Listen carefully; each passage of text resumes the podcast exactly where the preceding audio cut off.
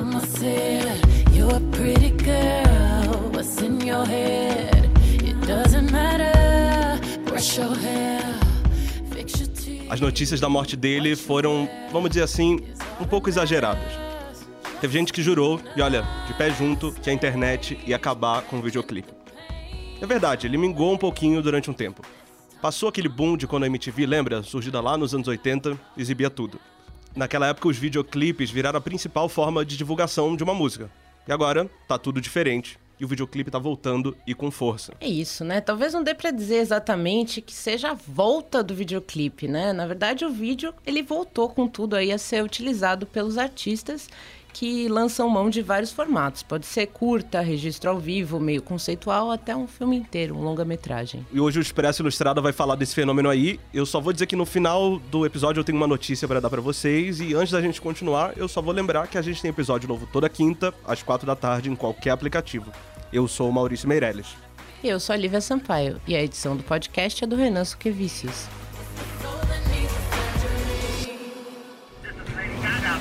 Is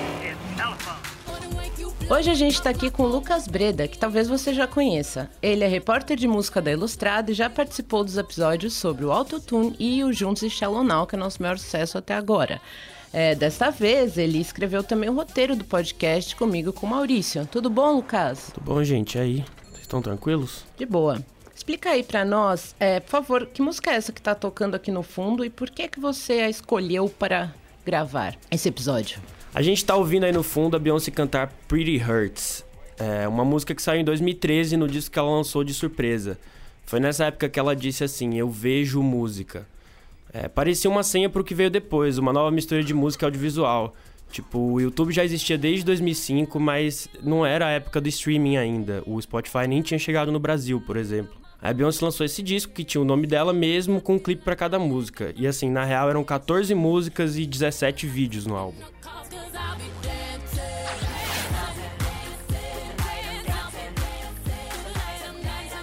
Tá, e não custa lembrar que a Beyoncé já tinha dado sinais de que ia por esse caminho uns anos antes. Lembra quando ela lançou Telephone com a Lady Gaga? Esse clipe ocupava 9 minutos da programação diária de clipes na TV. E ó, a partir dali duas coisas novas começaram a virar regra. Um era o lançamento surpresa e dois a enxurrada de vídeo. A Beyoncé inaugurou a era dos videoclipes ali no streaming. E é claro, como o Lucas falou, que isso tem a ver com o crescimento do YouTube. Pra você ter uma ideia, de acordo com uma pesquisa do Google lá de 2017, a plataforma de vídeo sozinha é do tamanho de todo o rádio no Brasil em termos de audiência. E claro, com a disseminação dos smartphones a coisa só fez crescer. É bom lembrar que assim, quando o pessoal passa a consumir a música atrelada com o clipe, a produção de vídeo ela começa a ficar mais atrativa.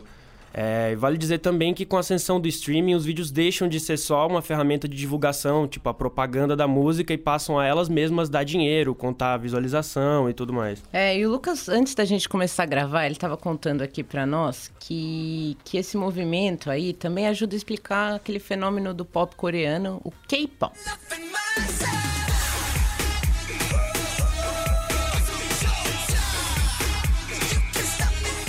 É, o K-pop ele já existe desde o século passado, né? Mas ele só chegou mesmo com força no Ocidente foi é mais recente, foi nos últimos anos.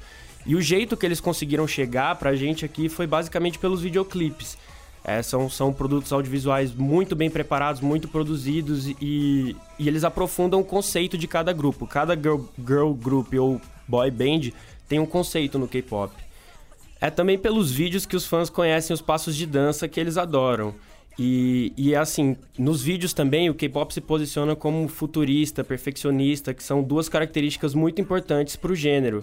É, agora, você imagina no passado, dava para imaginar que a TV ia passar um videoclipe de, de música coreana aqui no Brasil, a TV brasileira? Difícil, né? É, são, são uns meninos sem camisa, sem pelo, né?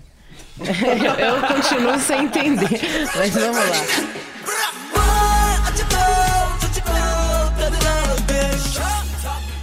Além do K-pop, a gente tem outro fenômeno aqui no Brasil que só foi possível graças a essa mudança. Deixa eu colocar uma música aqui, escuta só. Vai, vai com o bumbum tam tam. Vem com o bumbum tam tam tam. Vai, mexe o bumbum tam tam. E ó, você tá ouvindo aí, você conhece, talvez, né? O Bumbum Tantan do MC Fiote. Esse foi o primeiro clipe brasileiro a ter um milhão de visualizações. Bilhão, desculpa, tá. um bilhão de visualizações no YouTube. E saiu no canal do Condzilla, que é o maior fenômeno da música brasileira recente. Lucas, é, você só explica pra quem não conhece quem é o Condzilla, o que, que ele faz. Vamos lá, o Condzilla, ele é um empresário e produtor de vídeos aqui do litoral paulista. Na semana passada, o canal dele chegou a 50 milhões de inscritos. Já é o quinto canal do mundo e o primeiro da América Latina a conquistar essa marca.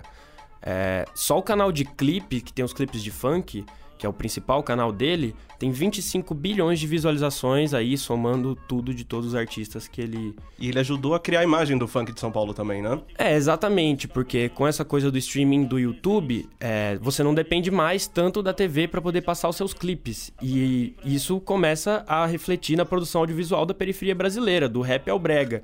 E aí a grande sacada do Condzilla foi apostar na ostentação, imagens de carro e casas de luxo. E, como eu falei, isso só foi possível por causa do streaming. É, o circuito de TV sempre foi muito fechado pro funk, e agora na internet meio que não tem limites, né? Bom, resumindo aí o que o Lucas falou, deixa eu só ver se eu pesquei aí direito. É que o streaming diminuiu a distância dos outros países, como o caso do K-pop, né? Lá na Coreia do Sul, direto para o Brasil. Ele também permitiu o crescimento da música da periferia, como o funk, aqui no caso a periferia brasileira. E é bom dizer também que esse novo tempo deixou os clipes mais, vamos dizer assim, despudorados, para usar uma palavra leve, né? É, sem a censura da TV, o que mais tem é clipe com gente pelada ou violência explícita. Inclusive, a violência é um fenômeno à parte dentro dessa renovação do clipe. É, como a Lívia tá falando, tem muita gente que faz vídeo pra falar de violência, né? Às vezes dá certo, às vezes é meio de mau gosto, enfim. É, semana passada foi a vez da Madonna que a gente tá ouvindo aí ao fundo.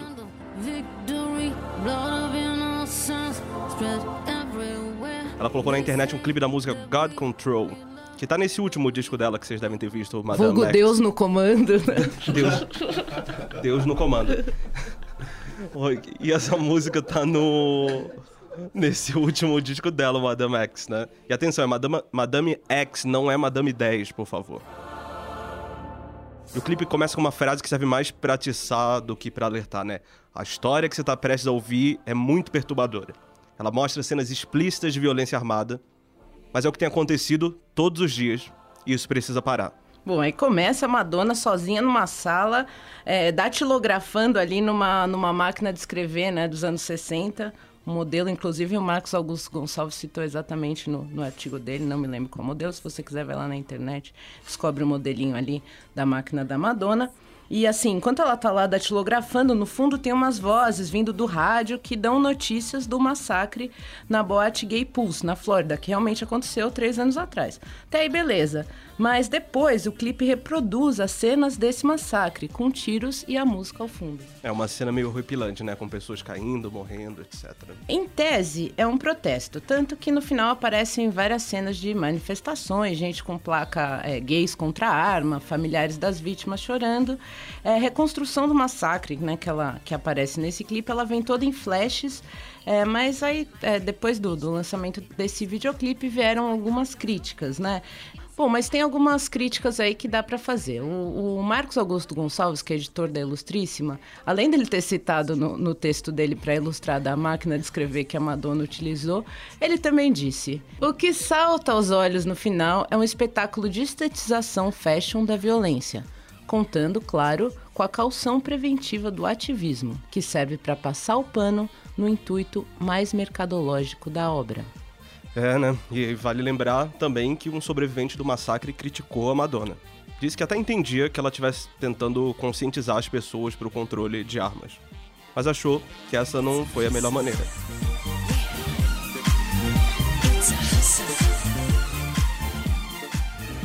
E olha, tem a Cardi B, que vai pelo mesmo caminho, embora sem o tom exatamente de denúncia, né? Semana passada ela lançou o clipe do single Press. Uma música que é uma reclamação aqui sobre nós, aqui nesse estúdio, né? Os jornalistas.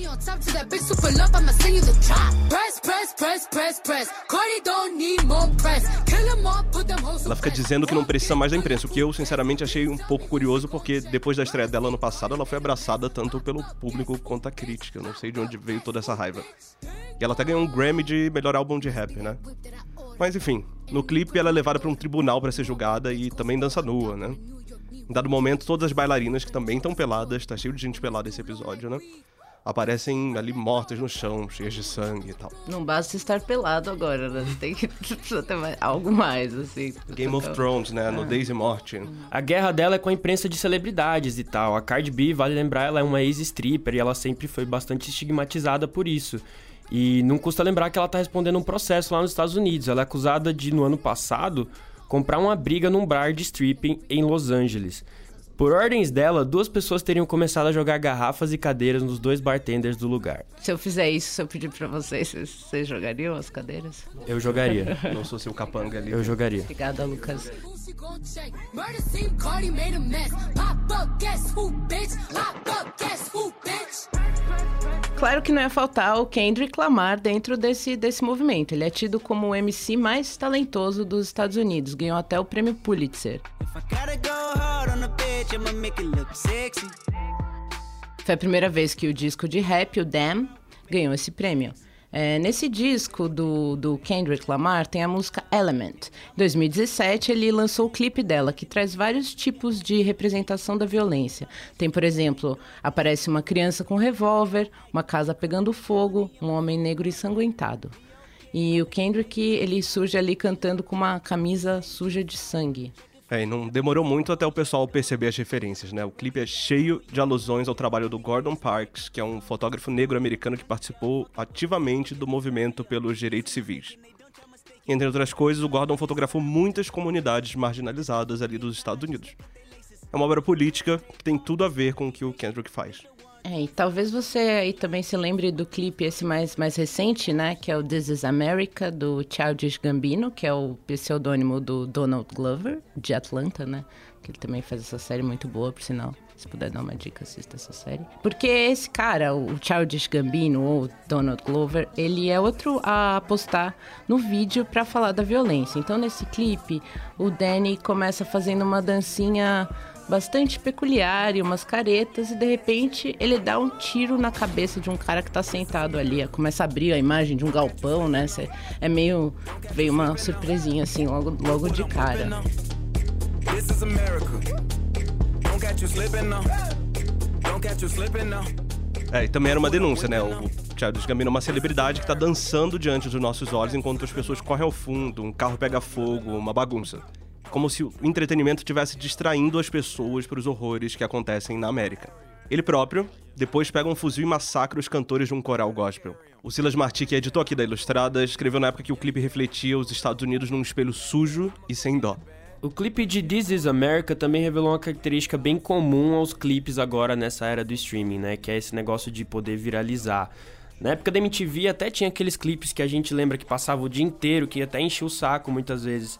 Mas no fim das contas era sempre alguma coisa de algum artista muito grande, tinha muito mais a ver com quem tinha poder pra pagar pra aquilo ficar rodando pra sempre, ou o quanto a TV ali, a MTV ou qualquer TV tivesse apostando naquele vi- videoclipe.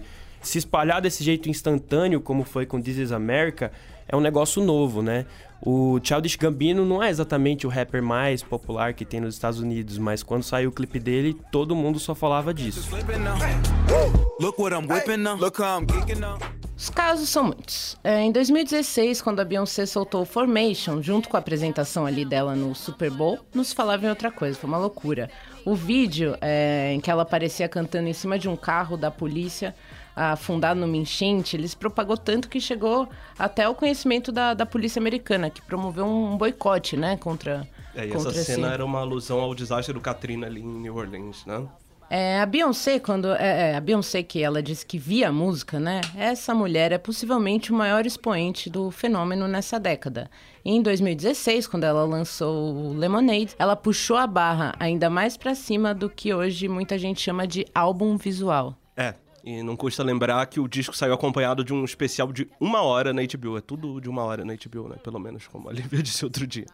Falei pelo menos duas, né? Esse foi um pocket deles. My daddy Alabama, mama Louisiana. You mix that Negro with that Creole, make a Texas Bama. I like my baby hair with baby hair and afro. E aí o programa tinha todas as músicas do disco que tinha acabado de sair, quebrando ali umas barreiras do formato. A produção funcionava tanto como videoclipe, que eram separados e publicados ali no YouTube, quanto como uma narrativa, todos juntos ali em sequência. É, mas, Lucas, esse negócio de álbum visual é uma coisa que a Beyoncé inventou? É novidade isso? Não, é uma novidade, né? O que ela fez foi trazer ele para essa era do streaming aí, porque antigamente a gente tinha os Beatles lançaram vários filmes, o próprio Prince lançou o Purple Rain, que é muito famoso, mas a diferença para a era do streaming é grande.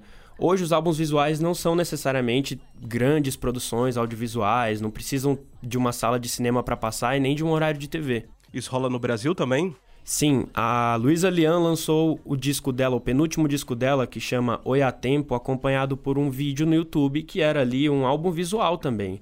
Só que a produção era modesta, muito provavelmente não tem nem 100 mil visualizações no YouTube e tudo mais, mas foi bastante importante, o disco é bem legal. E é uma mostra de como isso não é mais essa coisa de, ah, vai lançar um filme, que era toda essa, essa coisa grande que era antigamente, nos anos 60, 70. No alto da montanha vejo um vendaval. Preparo a minha casa para um temporal. Depois dessa tormenta eu vou me encontrar. D2 fez isso também? Então, ano passado, o D2 lançou A é para os Fortes, o último disco dele. E ele veio junto com o filme, que ele funciona bem casado, assim. Tipo, um não existe sem o outro. Até existe, mas ele foi feito para ser consumido um junto com o outro. Tem atores interpretando ali a história que o D2 conta, inclusive o filho dele, e ele dirige, o próprio D2. E aí, ultimamente, a, porta, a porteira foi aberta, né? O último disco do Thiago York, o Reconstrução, que saiu recentemente, tem clipe para todas as músicas.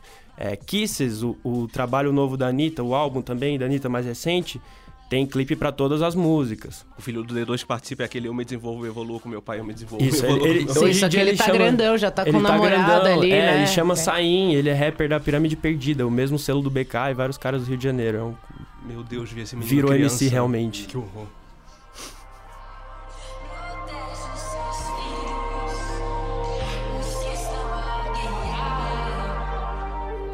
Bom, pra você ter uma ideia, no último Cannes Lions, que é o braço aí publicitário do Festival de, de Cinema de Cannes, o rapper, o rapper brasileiro Exu do Blues, ele foi premiado por um clipe é, do seu disco Bluesman, né? Ele ganhou esse prêmio que inclusive desbancou This Is America do Childish Gambino e o Ape Shit da Beyoncé, dos Carters, né? Que é a Beyoncé e o seu marido Jay-Z.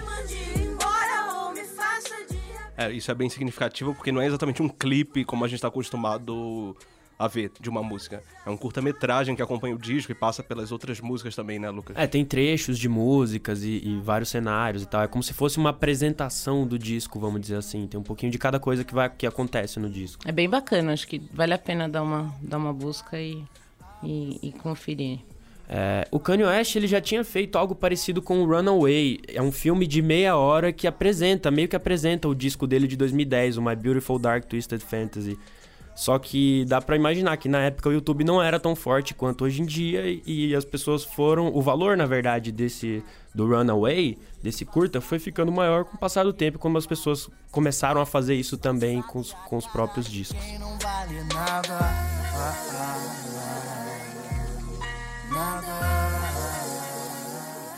E se Lívia também viu essa semana o Tom York.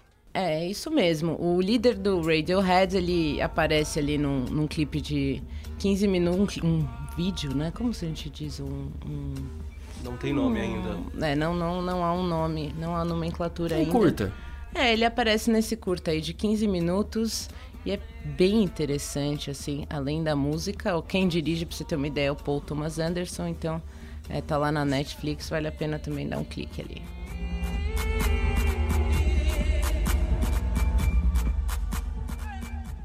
Isso tudo aí mostra que o audiovisual na música se descolou ali do videoclipe. Como a gente tava falando, o Baco Exu ganhou o prêmio de clipe, uma coisa que não era bem um clipe. E claro, às vezes a imprensa internacional gosta de dizer que a gente vive a era de ouro dos clipes outra vez, mas na real tem muito mais do que isso sendo produzido. A Beyoncé, De novo ela. é, pois é, ela lançou um misto de documentário com imagens de show, registrando a histórica apresentação que ela fez no Coachella ano passado. Saiu no Netflix, né? Também, também, de novo, na Netflix. Esse ano na Páscoa, o Kanye West fez uma transmissão ao vivo toda estilizada do Sunday Service, que foi no mesmo festival, a primeira apresentação pública do Sunday Service. É, ô Lucas, a- as pessoas têm falado isso, né? Nova era de ouro do videoclipe. Não é meio exagerado usar essa, essa, esse termo já, era de ouro? Não fica meio, assim... Eu acho, lanche. sim, eu acho que é um pouco precipitado, assim. A gente ainda não tem como saber é, se isso vai ser de fato ou não, mas é, é bem claro que a gente tá vivendo uma época muito boa para os videoclipes novamente. A gente pode lembrar do Ape Sheet da Beyoncé com o Jay-Z, que a gente já falou, inclusive, até em outro, outros podcasts aqui, e outros episódios, né? E, enfim, tem vários clipes. O próprio This is America, que a gente citou, vários clipes do Kendrick Lamar. Tem o Alright, que é um clipe que, que a música depois ficou tão famosa que as pessoas começaram a cantar o refrão dela nos protestos é, do Black Lives Matter nos Estados Unidos. E, enfim, acho que as pessoas estão investindo mais e a gente está tendo uma onda boa de videoclipes. As pessoas estão realmente se dedicando a produzir é, coisas que sejam realmente é, marcantes. Muitos deles a gente lembra mais do clipe do que da música, como o próprio Ape Sheet. Isso é um sinal de que o videoclipe realmente está com muita força. Sim, no Ape Sheet, inclusive, os caras fecharam o Louvre, né? Que é o É museu mais famoso Beyoncé, do mundo. Os caras estão lá dançando, Mona Lisa ao fundo. É, e não só os dois, né? Tem todo um corpo ali de, de dançarinos, né? Que, que é, se, é, é, eles compõem ali a cena com as principais obras do, do Louvre. Então ficou um negócio que, que impressiona. É, talvez a nossa conclusão aqui que a palavra videoclipe talvez não sirva mais pra definir o do que a gente tá falando, né? Os coreanos chamam de MV, né? É, music video.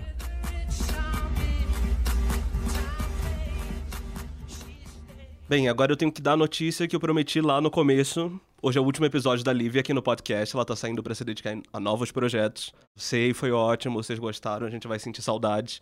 É, Lívia, você quer se despedir dos ouvintes? Olha, foram 11, 11 episódios, né? Esse é o 11 primeiro episódio, acho que é um número legal. Um número primo, número ímpar. É, foi, foi, apesar do, do curto tempo, eu aprendi muita coisa e... e, enfim, saio, saio com a consciência tranquila. Em breve a gente anuncia as mudanças no podcast. Tô meio, não sei ainda o que, que a gente vai fazer, mas vamos lá. A gente vai fazer um concurso tipo Nova Loira do Tchan, isso que era promessa, né? Era eu gostei promessa. porque nessa analogia eu sou a Carla Pérez, né? Mas- Então eu tô, tô ralando E eu sou muito jacaré. bem. Ah.